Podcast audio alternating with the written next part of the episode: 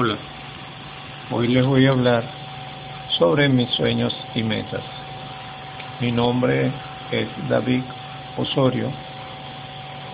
Le puedo comenzar diciendo que tengo 56 años. Estoy casado. Tengo tres hijos. Tengo una familia. Lo que significa que ya mis metas principales básicas como persona se cumplieron. Y disfruto de ese cumplimiento. Eso no quita de que pueda tener otras metas, tal vez accesorias, que complementen un proyecto de vida, un plan de vida, como pudiera ser las metas de las actividades musicales o las actividades deportivas. Tan importante para cuando la persona ya se está acercando a lo que se conoce como los años dorados o los años de plata por los años de las hebras de plata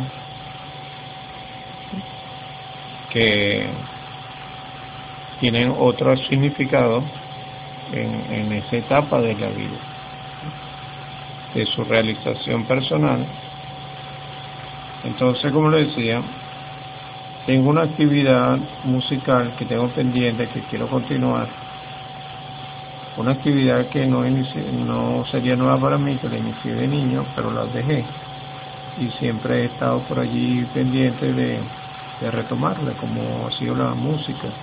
La música, el canto, el canto, y en este caso el canto de la serenata, que es un canto diferente, es un canto para, para la familia, para los amigos, canto la serenata.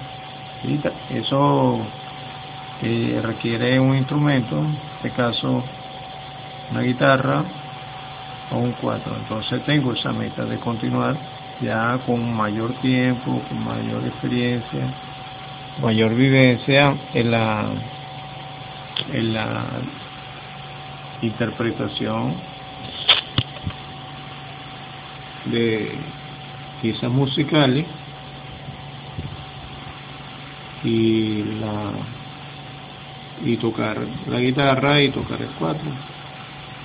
De igual manera quiero retomar algo también que que puede ser una meta en esta época de mi vida el, el béisbol béisbol.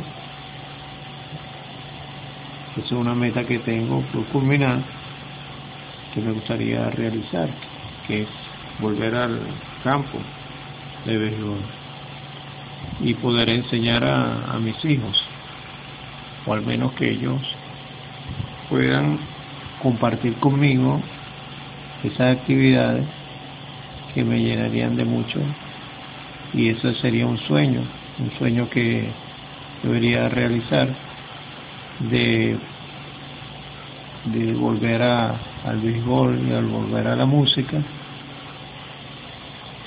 de verdad que sería una gran satisfacción realizar que esa actividad que llenarían esas metas, tanto una deportiva y una musical.